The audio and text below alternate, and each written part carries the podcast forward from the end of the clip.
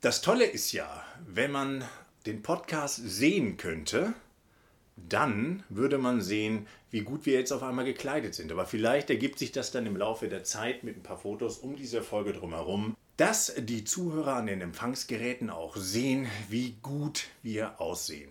Final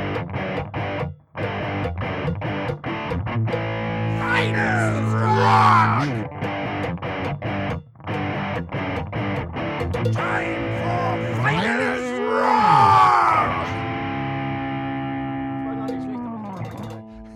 Bin mir ziemlich sicher, denn ich werde die Fotos, die wir heute gemacht haben von uns, gut aussehenden Typen, vor einer unserer fulminanten Plattensammlungen, zur CD-Sammlung, die werde ich in unserem Instagram-Account posten und so zugänglich machen für die breite Community, für unsere Fans. Für unsere Fans. Und die So. dann, wenn sie ranzoomen, sehen sie die eine oder andere Perle. Ganz genau. Das ist der Hammer. Ja. Und Perle ist auch das Stichwort, weil wir knüpfen heute an an der ersten Folge, wo wir. Du bist wieder begeistert von der Brücke, ne? Also manchmal denke ich auch, ich bin Bob der Baumeister Hammerhart. und komme auf die gute Idee. Die erste Folge, die wir gemacht haben über Ken Mary, war eben auch Thema das erste, nee Quatsch, Entschuldigung, das zweite Album von Chastain. Ganz genau. Und damit ein Eindruck entsteht, was man so tun kann, wenn man Mitte der 80er 17 Jahre alt ist und am 15. August 1986, wo wahrscheinlich die Schule begann damals und was ich am liebsten in der Schulzeit gemacht habe, ich bin zur Expressmusik in der Fischfortenstraße in Hameln gegangen und habe dort eingekauft das, was der Metal Hammer vorgegeben hat. Und im Metal Hammer in der Ausgabe Juli 86 stand drin Kaufpflicht für dieses Album.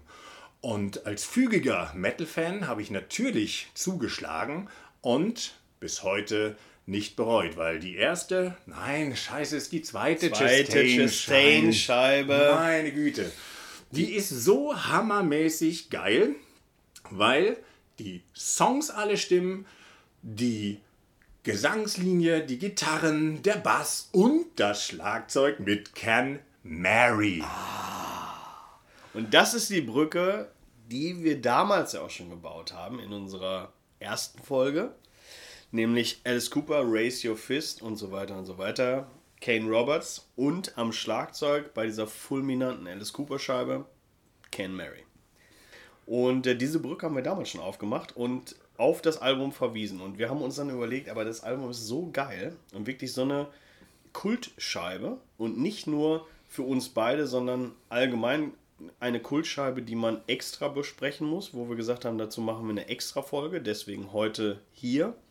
Und es ist auch die Scheibe, die eigentlich Axel äh, uns beide zusammengebracht hat. Nämlich, wir waren auf irgendeinem äh, Snake-Konzert. Reda Und- Wiedenbrück in der Tenne. War das da? Ja. Ja. Dann haben und- und Crown of Things gespielt und ich fand die langweilig. die Jungs habe ich die Tage wieder gesehen, die haben mich wiedererkannt. Das war ein bisschen, naja. Hey, du warst doch der, der uns damals blöd fand. Naja, das ist lange her. Naja, lange her, Fall-. Also- wir hatten auf jeden Fall die Gelegenheit, nach eurem Konzert Ja. dann da oben zu stehen, da in dieser Anrichtung, haben wir irgendwie 27 Bier getrunken und haben festgestellt, Dass wir Ken beide, Mary- dass wir beide, ja, pass auf, über Ken Mary, aber dass wir beide Chastain äh, und beide Verehrer von Chastain, Ruler of the Wasteland sind. Nämlich das zweite Album von Chastain. Ja, ist das zweite, Mystery of Illusion ist das erste Album, auch ein geiles Teil. 85 Auch nicht schlecht. Also, was heißt nicht schlecht? Geiles Ding, keine Frage. Aber Ruler of the Wasteland tatsächlich für uns beide, möchte ich mal sagen, eine Perle, die noch darüber hinaus sticht.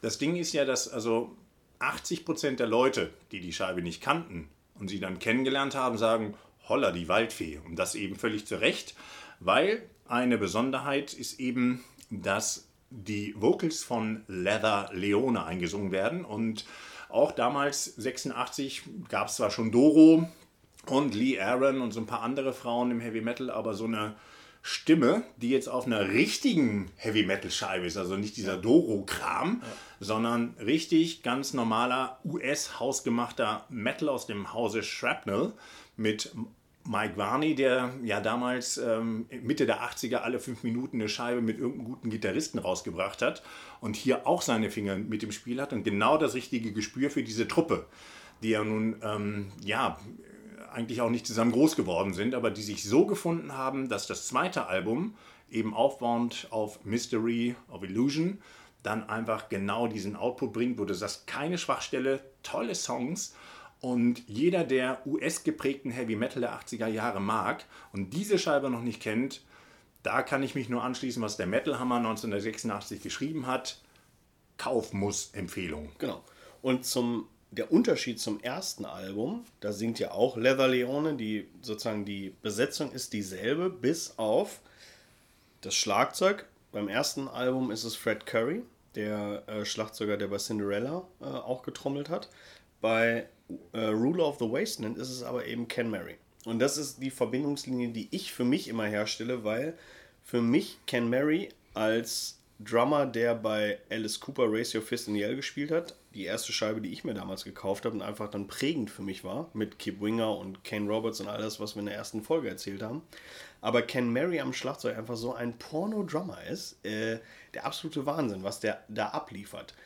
Wahnsinn, was er abliefert auf der Race Your Fist in Yell, aber bei der Ruler of the Wasteland eben noch ein bisschen krasser, weil es ein bisschen mehr nicht, das ist kein Progressiv-Metal, den die da machen. Das ist US-Metal mit Female Vocals. Äh, Was man noch nicht mal richtig raushört. Also wer nicht richtig hinhört, kriegt es gar nicht mit. Genau, genau. Was wieder, ist jetzt nicht wertend gemeint. Also sie hat einfach eine, eine geile Stimme ja. und, und das passt einfach. Genau. Also Female Vocals, aber eben sehr raspy, sehr äh, rau. Und äh, aber eben Ken Mary auch am Schlagzeug. Und das ist einfach so abgefahren, was der da abliefert. Oder alle, was die alle da abliefern. Ähm, von der Stimme von Leather Leone mal ganz abgesehen, aber auch Mike Skimmerhorn am, am Bass ist äh, Wahnsinn, was der da spielt. Und von Chastain brauchen wir gar nicht reden, das weiß jeder so. Und ähm, was so, was so kultig auch an dem Album ist, ist, dass da sind mehrere Songs drauf, die auch Leather Leone über die Jahre hinweg oder über die Dekaden, muss man ja mittlerweile sagen, hinweg auch immer wieder in ihrem Live-Set äh, hat. Also da sind so viel, da sind quasi sozusagen Klassiker drauf, die sie immer wieder auch aus diesem Chastain-Repertoire, den sie bedient hat oder auf deren Alben sie gespielt hat oder gesungen hat, ähm, äh, wo sie die immer wieder mitgenommen hat. Und ähm, äh, also zum Beispiel Angel of Mercy ist ein Song, den spielt sie immer live, glaube ich. Immer. Muss. Äh, genau, ja. Aber es ist so ein Song, der ist von Rule of the Wasteland, Porno-Nummer, und den spielt sie sozusagen immer live. Und äh, darüber sind wir auch nochmal drauf gekommen, Axel, weil wir. Äh, wir haben eben nochmal drüber gerätselt, ob wir das äh, Datum nochmal raussuchen. Da haben wir gesagt, nee, ist egal.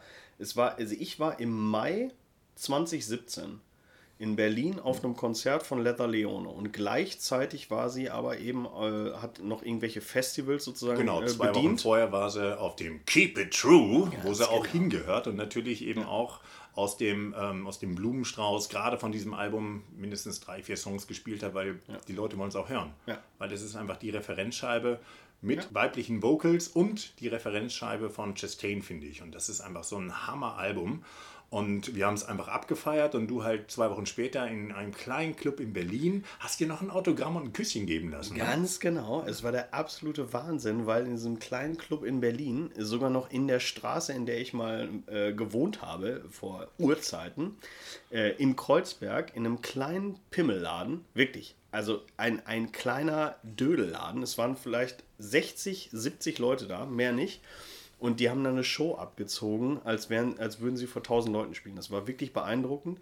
Und danach war Leather Leone, also haben da im, im in Anführungsstrichen Backstage äh, abgehangen, also sozusagen an der Theke. Und äh, tatsächlich war es so, wir haben da noch ein Bierchen getrunken und sie hat mir ein äh, Autogramm auf den Bierdeckel gegeben und wir haben ein bisschen gequatscht und fertig. Und es war wirklich richtig geil. Und die haben wirklich, wir haben, es waren nur 60, 70 Leute da in diesem kleinen äh, Ding da in Berlin, äh, in Kreuzberg.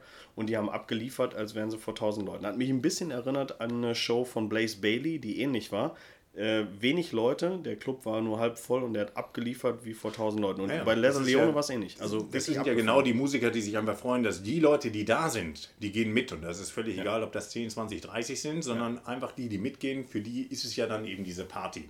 Aber du hast letztes Jahr, ne Quatsch, war gar nicht letztes Jahr, war vor ein paar Wochen, hast du mir einen Link geschickt, wo du drüber gestolpert bist, über die Entstehungsgeschichte von der Scheibe, von so einer sehr, sehr geilen Seite, die es quasi minutiös aufgedröselt hat, ja. Was da wie passiert ist, eben mit Mike Varney und welches Wochenende sie gebucht haben und wie sie da zusammengefunden haben, wie sie ja. es eingetrommelt haben und ja jeder konnte äh, oder jeder Musiker hat dann so ein paar Statements gegeben, also verlinkt man natürlich auch. Ja. Und wer diese Scheibe mag, wird dort auch ein paar wunderbare Zusatzinformationen eben bekommen. Und ich glaube, was man auch raushört, das ist das, also was bei mir dann auch hängen geblieben ist, eher so ungewöhnlich, wo Justine dann auch zu Ken Mary gesagt hat, hey, kannst du nicht mal ein bisschen mehr Tüdelülüt machen und Radelalat?